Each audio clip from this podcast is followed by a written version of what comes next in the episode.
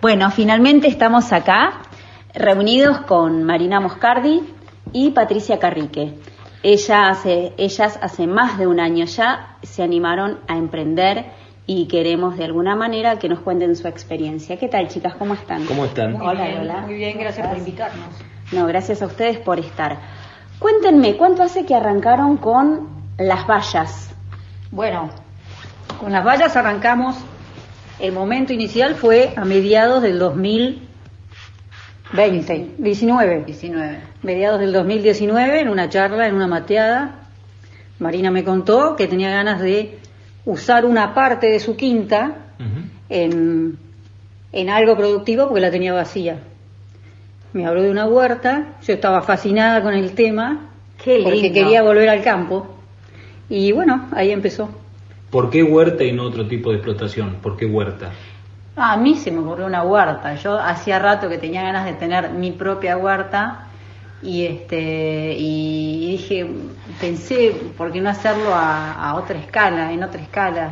O sea, una En escala lugar- más productiva. Claro, en lugar de hacer una huertita que al final no le iba a tener nunca bien, porque es típico que empezás tu huerta chiquita y la terminas abandonando. Y, y me pareció que, que estaba bueno, el, espacio daba para, para eso y este y además hacer productivo eso que teníamos ahí, el terreno que teníamos abandonado, que no lo estábamos usando para nada, me parecía bueno este, hacer algo para producir. O sea, arranca como, digamos, juntando las puntas de- del, del Varias- lote que estaba Sí. sin, sin producción, ustedes que tenían ganas de hacer algo más, de juntarse como amigas. Claro, y la, la tendencia del orgánico y que te viene de todos lados, eh, la producción orgánica, la vida sana, eh, la actividad física. Entonces nosotros como somos eh, fanáticas de todo eso, eh, directamente, naturalmente se nos ocurrió hacer huerta orgánica. Ajá. Eh, qué bueno, ¿y cómo es esto de, porque me imagino que para emprender o para arrancar con estas, con estas cuestiones, no tomar la decisión, tiene que ver con los momentos eh, de la vida que uno está transcurriendo. Eh, ¿Tuvo que ver con eso, esa decisión? O sea, ¿tuvo que ver el momento de la vida en, la, en el que estaban para decir, bueno, yo ahora me animo con esto? Eh, ¿Qué les disparó esta idea, más allá de un momento de amigas en una mateada? Bueno, en mi caso sí, porque este, yo tengo cuatro chicos y ya crecieron.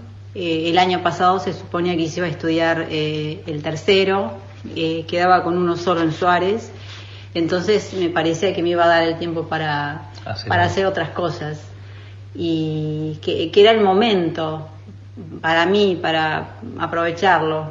Me salió todo al revés, porque vino la pandemia, todos en casa, Claro.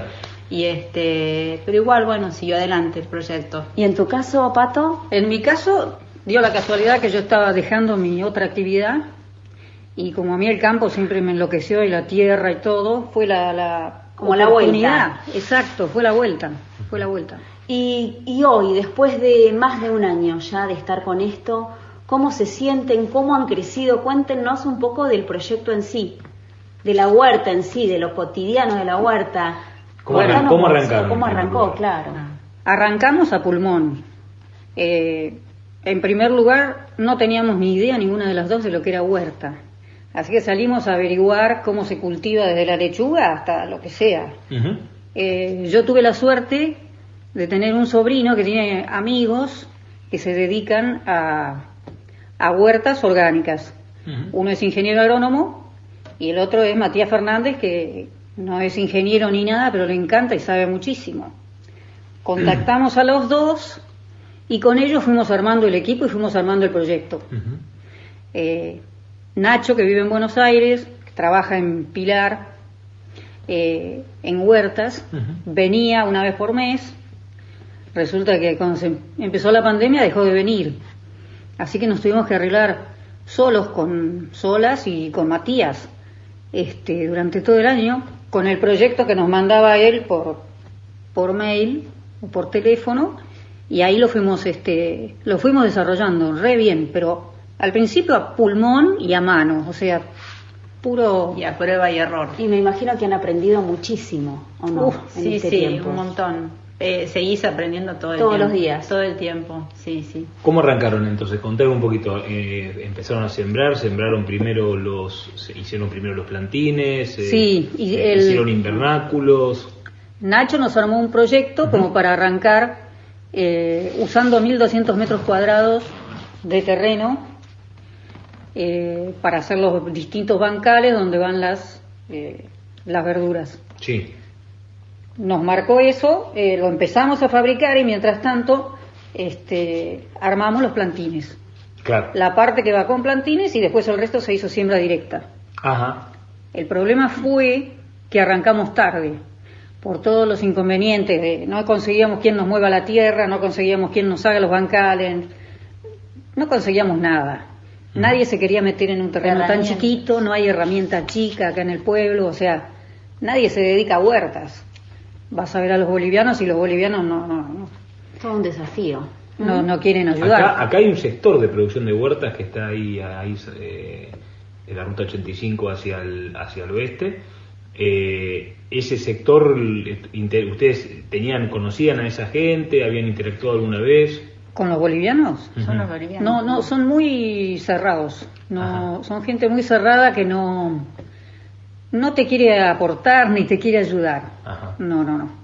O sea que no, no hubo buena, No hubo buena onda. buena onda al respecto. Incluso sí, intentamos pedirle un surqueador, pero no hubo tampoco. ¿Y cómo se arreglaron con la parte de mecanización, de maquinaria? Bueno, contratamos, este, fue casi familiar, porque el padre de Matías nos dio el tractor con la rastra para hacer la primera rasteada profunda. La primera me la, me la prestó mi cuñado Juan. Más fuerte, Marina, por favor. Con Ah, la primera, chiquitita. La primera me la prestó mi cuñado Juan. Ujú. Hicimos una, una o dos pasadas o tres. Este, Exacto.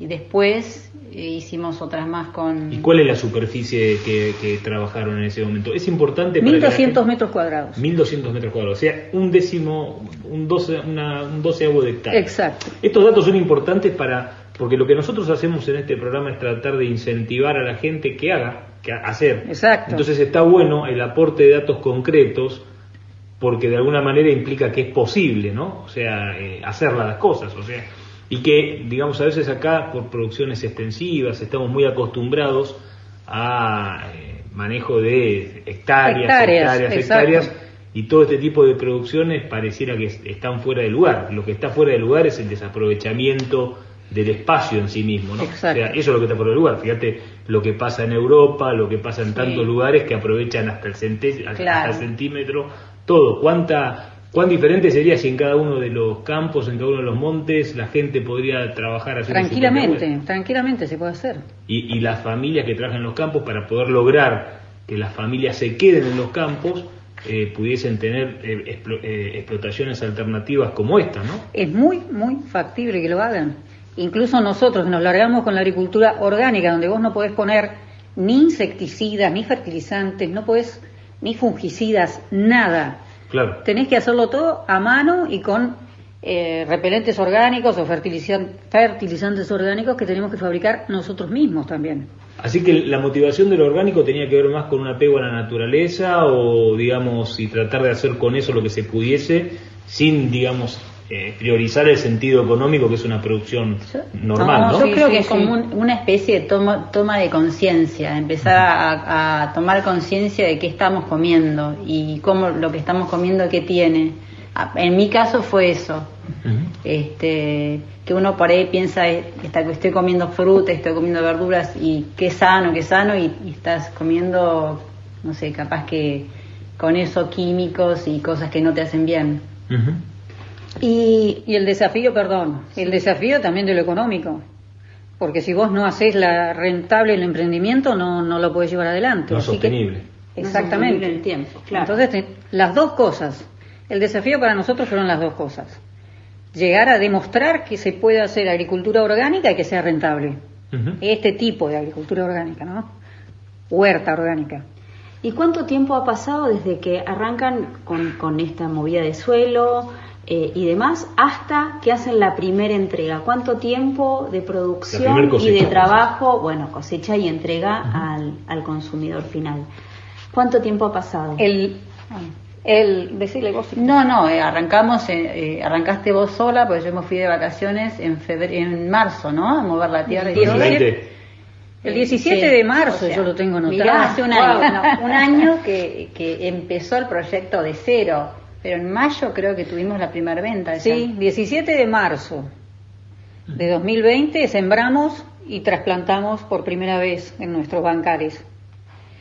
Y eh, sí, a los Dos meses. dos meses hicimos la primera venta, Sí. vendimos Muy chiquita. 11 bolsones.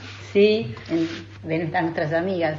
Bolsones, expli- expliquemos El lo que bolsón- significa para que no venga la FIP y Claro. no pegue un latigazo. Ah, bolsones Bolsones significa es una bolsa de comida para el consumo de un... de- El bolsón nada, es una bolsa de verdura. Sí, una bolsa de verdura que tiene tenía un atado de rúcula, dos plantas de lechuga, eh, un Acelga, paquete de rabanitos, acelga.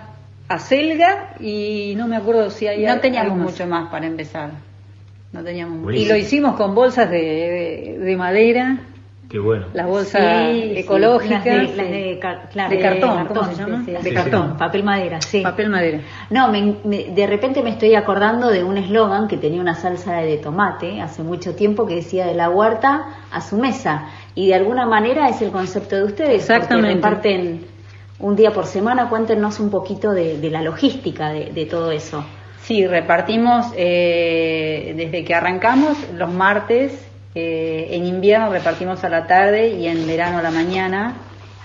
Y sí, eh, realmente es de, la huerta a tu casa porque eh, ahora en, verano por ahí eh, se, se da que podemos cosechar uno o dos días antes porque tenemos zapallos o pepinos, berenjenas, pimientos, cosas que se pueden cosechar dos días antes. Pero la selga, la lechuga, la rúcula, todo lo que es verde. hoja verde se cosecha la misma mañana Y se entrega. y se entrega esa misma mañana. Sí, sí, Entrega sí. a domicilio. a domicilio. Sí, sí. Y me imagino que fueron, o sea, que, esto debe haber sido tipo prueba y error en algunas cosas. O en algo, y, y Un cosas montón. que, alguna anécdota que nos puedan contar de qué les ha pasado con alguna. Y sí, nos fallaron. Me. Grandes fracasos. Sí, nos, nos fallaron, el, el- nos falló el, El brócoli, el coliflor, el repollo el año pasado. La. Hicimos todo tarde. Y la zanahoria. Y las zanahorias, porque la zanahoria es re difícil porque requiere una tierra muy suelta. Y este y bueno no es la tierra de Suárez es bastante arcillosa Sí. Eh, en una tierra con por ahí un poco más de arena es ideal pero lo que lo que este descubrimos que dentro del invernadero eh, funciona mucho mejor la zanahoria porque nosotros en esos bancales eh, pasamos un, un motocultivador donde la tierra se queda bien suelta. Y este como no tiene la erosión de, de la lluvia y nada, esa tierra sigue quedando así, con el goteo, el río a goteo, no se apelmaza, no se aplasta y es ideal para las zanahorias. Claro, hay, hay un efecto de compactación que se genera Claro, con el riego, claro. de densificación. Sí, no con el que- río, con la lluvia. Con la lluvia. Sí, sí, sí. No, cuando tienen riego por aspersión, No, ustedes no, es goteo. Es todo por goteo. y goteo no te, Bueno, no te la- bueno, sea por, por río por aspersión o por la misma lluvia, siempre se genera Siempre esa compactación se aplasta, que, que digamos, está bueno. Sí. Eh, El y- gran error, perdón, que cometimos el año pasado por porque arrancamos tarde, porque no pudimos, como yo les decía hace un rato, eh, toda esa verdura que decíamos recién que no llegó a, a- a terminar su ciclo fue porque la agarró el frío y quedó ahí, quedó ahí, quedó ahí, quedó ahí. Y pasaron 3, 4 meses, nosotros habíamos arrancado con 29 bancales y teníamos 6 o 7 bancales improductivos porque estábamos ahí mirando todo el invierno la zanahoria, el repollo. Sí. Quedaron así. Sí. Cuando vino la primavera, florecieron y adiós. Claro. O sea, fracaso absoluto. Claro, eh, terminó el ciclo, no Sí, produjo. sí. Y esos 1200 metros con los que arrancaron, después a eso le sumaron el invernadero, ¿en qué momento toman Los la duplicamos, sí. Lo duplicaron. Hoy están, wow. Sí, sí, sí. Rápidamente te diría que lo duplicamos, porque eh, hi- hicimos un proyecto muy ambicioso al principio que incluía galliner- gallinero, Sí, que está Y- pendiente. Este, forestación. Pero bueno, eh, hay que ir paso a paso porque no, no, no podemos hacer todo y menos con una estructura mínima con la que nosotros empezamos y todavía estamos, no nos queremos agrandar en la estructura por, por miedo a la parte económica, digamos. Sí, sí, la parte de la formalidad del emprendimiento. Sí, Digamos, ¿no? sí, sí, sí. Está muy bien. Así que, pero duplicamos la, con el mismo, con la misma estructura, duplicamos la cantidad de este, bancales que teníamos. Y contame cómo es la rutina de una semana de trabajo de ustedes ahí en Las Vallas. No hay una rutina fija, en realidad. Eh, tenemos a Matías, que va más o menos cuatro horas por día, y nosotros hacemos lo mismo, un poco más tal vez nosotros. Eh, Feriados y sábados o domingos. Sí, nosotros. nosotros. No, no tenemos mucho Pero- día de descanso. El tema siempre es estar, más que nada, el tema de la maleza. La maleza y la cobertura es fundamental. Hay que estar todo el tiempo mirando eso, mirando la cobertura y desmalezando. ¿A qué te referís con cobertura? Cobertura, perdón, sí. La cobertura es, eh, tenés que tapar los bancales con una gruesa capa de paja eh, para que no vengan malezas. Porque las malezas la única forma de combatirlas es a mano, sacándolas. ¿No usan nylon? En, eh, en- Sí, algo de nylon usamos, pero no nos gusta en realidad porque Pierde parte del componente orgánico. pierde parte del componente orgánico y En las huertas, eh, profe- digamos, en las huertas de Mm. escala usan, usan Sí, hemos usado igual. los eh, bancales algunos orgánico. plásticos usamos. aparte abajo se genera un microclima que no es Sí, no la me tierra gusta. no, que no queda como aplastada, compactada. Eh, Claro, sí, sí, sí. sí. se genera un microclima anaeróbico que por ahí no, no es lo mejor. Con el plástico. Con la paja es extraordinario el, el cambio que hace el suelo cuando vos lo tenés bien cubierto y lo destapás. Aparte la paja lo que hace también retiene la humedad. Sí, sí, un mulching. Claro. Exactamente. Mm. Eso es lo básico. Tener el error que también cometimos el año pasado porque no sabíamos fue cubrir con paja, pero cubrimos con 5 centímetros de paja. O sea que la maleza sí, tiene que ser Mató 40, de risa, 30 salió y nos centímetros. cubrió. Salió igual. Y a ver, dentro de este equipo que han formado, eh, ¿hay una división de tareas? ¿Hay algún tipo de, planificación más allá de esta rutina que van probando y que de estas horas de trabajo diarias? Eh, sí, eh, se fueron dando naturalmente, eh, me parece, Pato, ¿no? Sí, exactamente. Porque eh, a mí me gustaba más la parte de, de- de ventas y de hablar con, con la gente que nos quería comprar, de organizar, de, eh, de vender. Cosechar. Eh, me encanta cosechar también. O Y, sea, a vos te gusta la plata y hacer la plata. Exacto, exacto. Y aquella es la que trabaja. Y ella está. eh, ¿Es así o no? No, no. Yo soy un poco el- la que eh, la que va va donde se necesita. Pa- Ujú. Pato, le, o ella es la que programa lo que se va a sembrar en, en cada bancal, proyecta. Yo también me encargo del riego. Exacto, muy eh, importante. eh, que fue un verano bastante Seco. duro y seco. Y, y bueno, sí, Pato Y Matías y Matías también, un poco, Matías es eh, también eh, que se ocupa de los bancales, de la, de la limpieza, de la de- parte más eh, la pura, parte más bruta. bruta, claro, que nosotros no tenemos por ahí fuerza para hacer algunas cosas, eh, se ocupa él.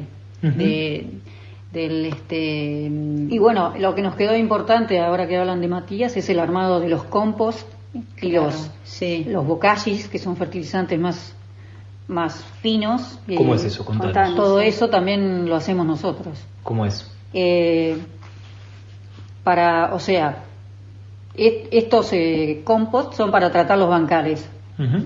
En cada bancal, antes de la siembra, por ejemplo, nosotros armamos lo que le llamamos compost, que tiene cama de caballo, tiene bosta de vaca más tierra, y después le vamos agregando eh, melaza, eh, silicio, este, ceniza, eh, carbón molido, ¿Dónde sacan todas esas materias primas del compost? lo, el, lo- mármol. sí, polvo de mármol. Lo compramos, lo pedimos como el polvo de mármol y A una marmolería. claro Sí, y sí, el, el- la cama de caballo en, en el aras de Harriot, este, la bosta de vaca en el tambo de Fernández. Ajá. Mirá qué bien. Nos rebuscamos, nos Está rebuscamos bueno. con eso. Está bueno. Y después también eh, tenemos un biofertilizante, que ahí te acordás vos Sí. seguramente todo lo que tienen, pero yo no me acuerdo. De- eh, sobre todo los minerales. eh, me Eh, acuerdo que tiene melaza, sí, es que un- tiene... ¿Qué más? ¿Cómo lo, ¿Cómo lo hacen? ¿Cómo procesan? Es un biofertilizante eh, complicadísimo de hacer que nos costó, al tercer intento lo pudimos hacer. Tres veces nos fracasó, tuvimos que tirar todo.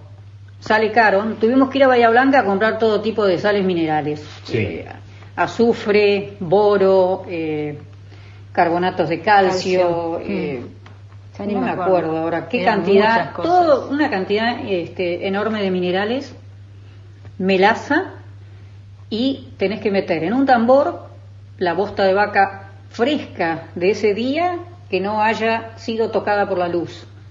O sea, tiene que ser una bosta, la buscamos en el tambor recién hechita.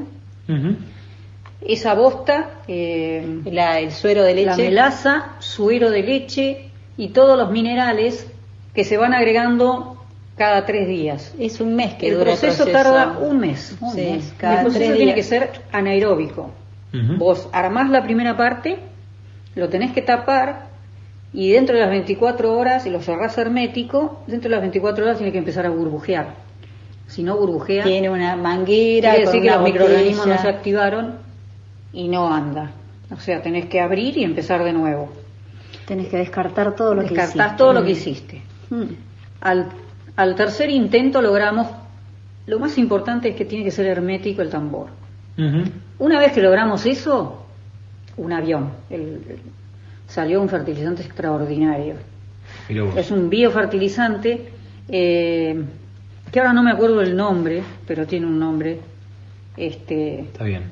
tenemos un montón de litros y es un biofertilizante foliar. Eso es para Pat- Pato, pulverizar. ¿y, y cuál es- a dónde van con este proyecto? ¿Cuál es el camino? ¿A dónde, a dónde vamos? No sé a dónde vamos. Pero van, Eh, van bien. ¿Un objetivo final, decís vos?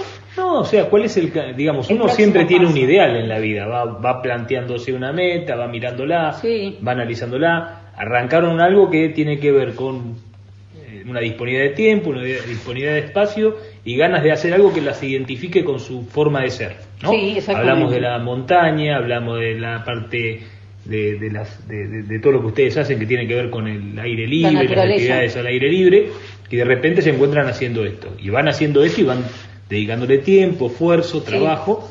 Y bueno, tendrá que haber una meta, o sea, una meta de, de crecimiento, una meta de acompañamiento, de, de- digamos, ¿cómo lo ven? No, por ahora no, no tenemos una meta final. Por ahora lo estamos desarrollando y estamos viendo, creo yo, cómo, Mm. nos, cómo nos va. ¿Cómo se posicionan en esto? Exacto, porque estamos aprendiendo. Yo todavía considero que, que tengo que aprender muchísimo. Estoy aprendiendo muchísimo y eso a mi edad, que ya soy una mujer grande, me encanta, me encanta y me motiva muchísimo. Claro, Estoy muy entusiasmada muy y bien. eso me hace mucho bien a mí. Claro, por muchísimo supuesto, bien. sí, sí, sí, sí. Y nosotros pasamos la pandemia con Marina y Matías casi sin darnos cuenta porque estábamos ahí. Ocupados. Con la cabeza metida en la tierra. Claro, claro. Eso está muy bueno. Así que La verdad que sí, estuvo bueno. Eh, y seguramente en el- si para un crecimiento posterior seguramente podrán digamos seguir ah, estudiando incorp- digamos vinculándose Sí. con, con no sé con eh, entidades que estén relacionadas a la producción de orgánicos Exacto. o sea deberían recibir también la posibilidad de algún tipo de ayuda como para avanzar con el proyecto seguramente no ayuda no de quién decís vos. ayudas, ayudas.